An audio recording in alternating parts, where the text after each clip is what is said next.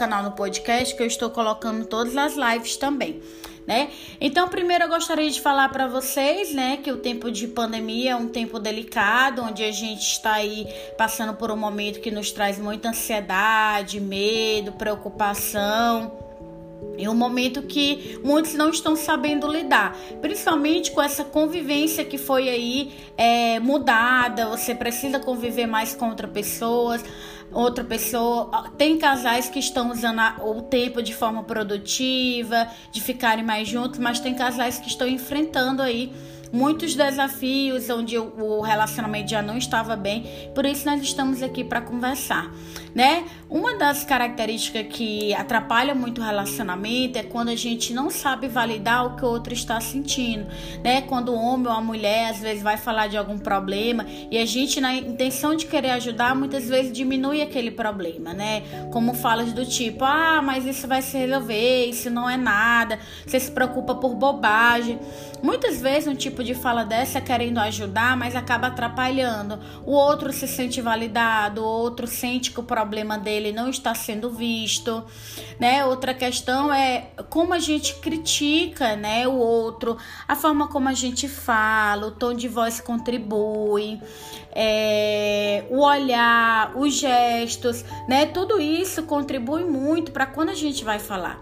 Uma coisa é você questionar, por exemplo, algum comportamento do outro que você se sentiu magoado, falando, por exemplo, vou dar um exemplo bem prático, porque eu acho que com exemplo vocês acabam é, entendendo melhor, né? É diferente você chegar e falar assim, né, pro seu marido, pra sua esposa, olha, é, eu acho que foi, não foi a sua intenção, mas aquela sua fala me deixou triste, né? Eu gostaria de falar como eu me senti, eu esperei é, você se comportar de tal forma.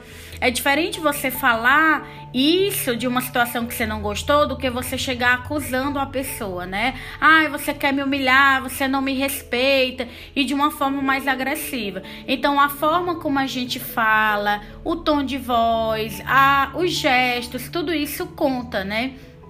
E por isso a importância de ter um diálogo mais assertivo. Outra coisa importante de a gente falar, muitas vezes, é a questão do momento de falar, né? Muitas pessoas acham que no momento de uma discussão é o momento de resolver tudo, de tirar a história limpa, enquanto na verdade é o contrário.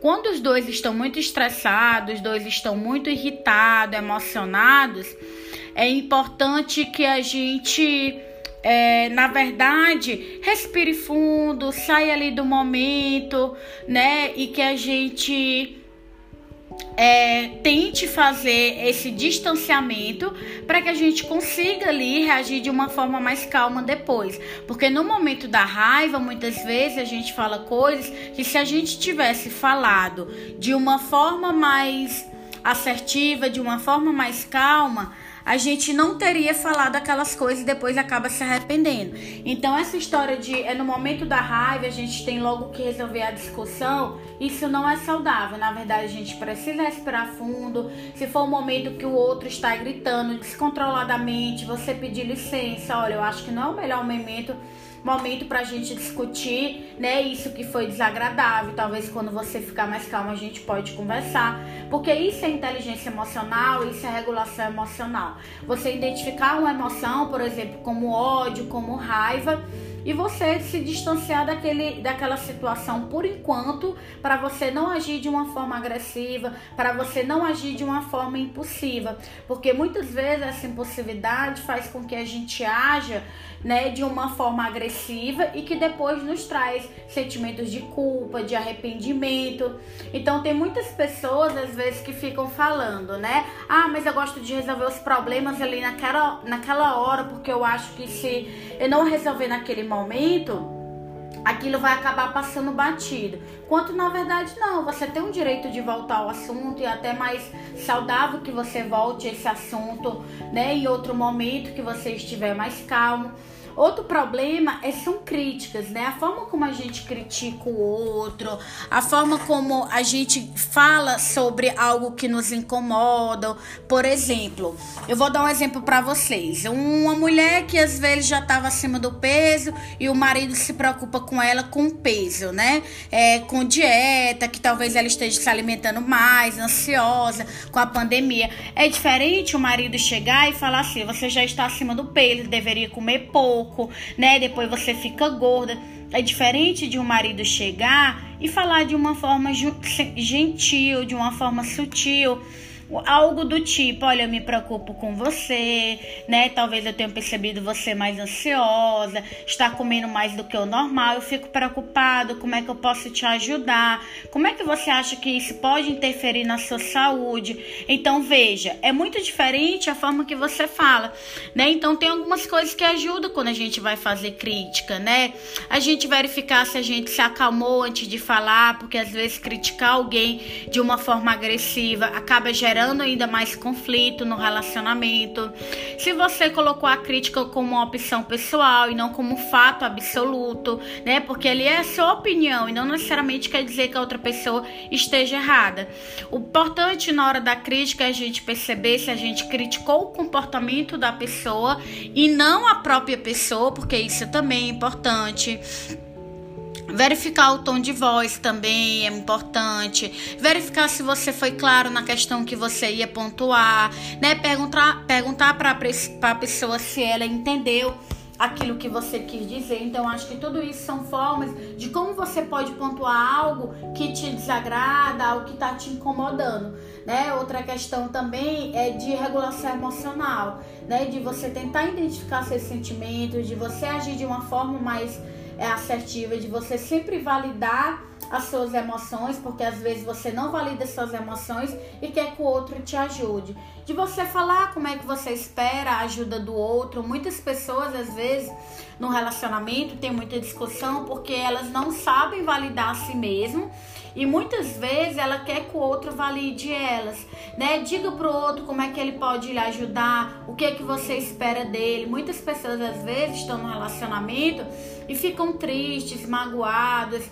né? Às vezes até revoltadas porque esperam uma ajuda da, daquele cônjuge, né? Enquanto na verdade a pessoa ajuda de uma forma diferente, onde ele acha que está ajudando, mas para aquela outra pessoa na verdade está atrapalhando. Então ninguém melhor do que nós falar como a gente gostaria de ser ajudado, né? Se foi algo que nos incomodou, falar de uma forma mais assertiva e calma. Olha, não sei se foi a tua intenção, mas eu me senti diminuída né? Tudo bem que eu acho que não foi porque você quis, mas aquele momento que você falou isso, eu não gostei, eu gostaria que você falasse tal coisa.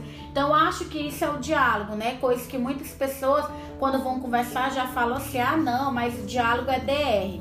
Na verdade, não precisa ser uma discussão. Né? É, um diálogo ele pode ser uma conversa como outra qualquer, qualquer, mas com pessoas que estão ali com o objetivo de discutir aquilo, né?